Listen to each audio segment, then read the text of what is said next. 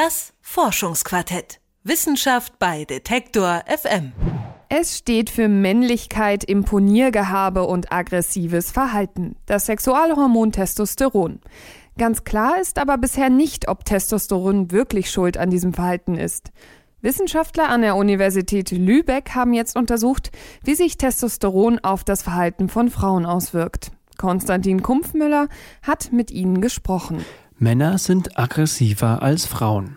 So lautet ein gängiges Vorurteil. Ob es stimmt oder nicht, sei mal dahingestellt. Über den Auslöser der männlichen Aggression war man sich allerdings lange einig. Das Sexualhormon Testosteron soll daran schuld sein. Männer haben schließlich viel mehr davon als Frauen. Generell ist es ja so, dass man so diese Vorstellung hat, dass Testosteron eigentlich zu höherem aggressiven Verhalten führt. Dafür gibt es aber eigentlich relativ wenig Evidenz. Also der Zusammenhang zwischen Testosteronspiegel und aggressivem Verhalten ist bei Männern nicht besonders hoch eigentlich ähm, und bei Frauen ist dieser Zusammenhang noch unklarer. Ulrike Krämer ist Professorin für kognitive Neurowissenschaften an der Universität Lübeck. Sie ist außerdem eine der Autorinnen einer Studie, die den Zusammenhang von Testosteron auf aggressives Verhalten untersucht, und zwar bei Frauen.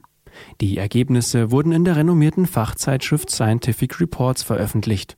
Konkret hat uns hier eben interessiert, inwiefern eigentlich Testosteron einen Einfluss darauf hat, wie Frauen auf Bedrohungssignale und auf Provokationen reagieren. Einerseits eben auf Verhaltensebene, also wie aggressiv werden sie selbst dann in der Reaktion und zum anderen aber wie reagieren sie sozusagen auf neuraler Ebene, also mit ähm, Gehirnaktivität. Gleichzeitig die Hirnaktivität und das Verhalten der Probanden zu messen, ist gar nicht so leicht. Um feststellen zu können, was im Gehirn vor sich geht, müssen die Probanden in einen röhrenartigen Magnetresonanztomographen. Doch wie soll man jemanden aggressiv machen, während er von der Umwelt abgeschirmt in einem MRT liegt? Die Wissenschaftler um Ulrike Krämer haben es mit einem sogenannten Reaktionszeitwettspiel zwischen einer Probandin und einer zur Forschergruppe gehörenden Mitspielerin versucht. Das ist ziemlich simpel. Die müssen einfach in mehreren Durchgängen immer einfach so schnell wie möglich auf einen bestimmten Zielreiz, also auf ein bestimmtes Bild reagieren. Und wer immer schneller reagiert hat, hat eben gewonnen. Und wer gewonnen hat, kann den Verlierer oder die Verliererin bestrafen mit einem in diesem Fall sehr unangenehmen, aversiven, lauten Geräusch.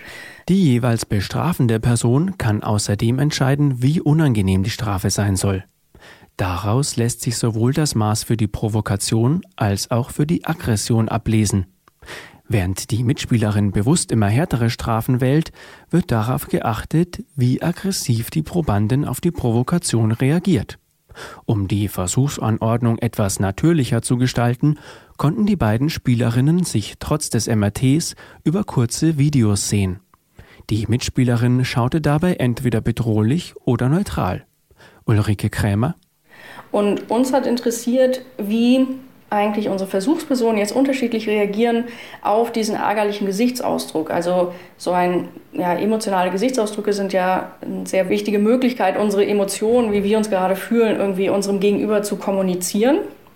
Und auf Ärgerausdruck kann ich entweder mit eigenem Ärger reagieren, wenn ich das als Bedrohung sehe und als Provokation. Oder ich kann damit auch eher defensiv reagieren und ähm, damit dann vielleicht auch weniger Aggression zeigen. Die Aufzeichnung des MRT zeigt, dass eine Region im Gehirn besonders stark auf Bedrohung reagiert. Die Amygdala, zu Deutsch der Mandelkern. Sie befindet sich im medialen Teil der beiden Temporallappen. Je stärker dieser Bereich auf Bedrohung anspricht, desto stärker ist auch das aggressive Verhalten. Besonders erstaunlich ist aber der Zusammenhang zwischen der Amygdala-Aktivität und dem Testosteronspiegel. Interessanterweise war es eben so, dass der Testosteronspiegel von den Versuchspersonen negativ korreliert war mit der Amygdala-Aktivität und auch mit dem aggressiven Verhalten.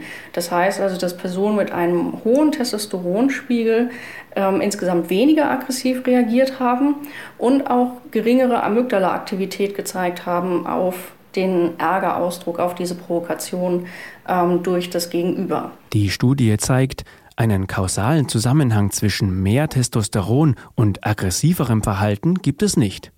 Ganz im Gegenteil, das Sexualhormon scheint zu milderem Verhalten zu führen. Um Aggressionen erklären zu können, müssten also andere Faktoren hinzugezogen werden. In einem nächsten Schritt wollen die Wissenschaftler an der Universität Lübeck dann untersuchen, wie sich Hirnaktivität und Verhalten im emotionalen Erleben der Personen widerspiegeln. Von wegen Aggressionshormon. Frauen mit höherem Testosteronspiegel sind weniger aggressiv. Das zeigt eine Studie an der Uni Lübeck.